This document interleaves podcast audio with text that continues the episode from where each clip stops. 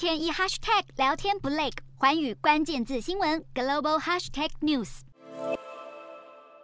克宫金碧辉煌的大门一开，俄罗斯总统普丁出场，比原定时间足足晚了将近二十分钟。台下坐满俄国官员和精英，普丁在这一场有模有样的仪式中，强渡关山，正式将邻国乌克兰东部的卢甘斯克、顿内兹克以及南部的扎波罗热和赫尔松并入俄国领土。他还说，这符合数百万人民的意愿，以及俄国有四个新地区。普丁在这一场透过电视转播的仪式中，签署将乌克兰领土并吞的文件。他还和俄国在乌克兰这四周扶植的傀儡领袖一一握手。而这并吞模式，也就是先举办西方口中的假公投，再将土地并入俄国版图。正和普丁在二零一四年并吞乌克兰南部的克里米亚半岛如出一辙。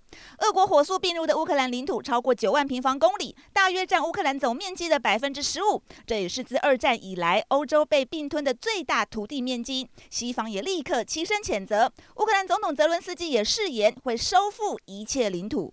俄国随后在莫斯科红场举办盛大音乐会，大肆庆祝一番，现场挤爆民众挥舞俄国国旗，要制造出全国支持的假象。外媒认为，普丁透过吞下乌克兰土地为军事行动合理化。虽然有民调指出，自从普丁下令动员征兵以来，支持这一场所谓的特殊军事行动的俄国人比例已经有所下降，但还是保持在百分之七十二。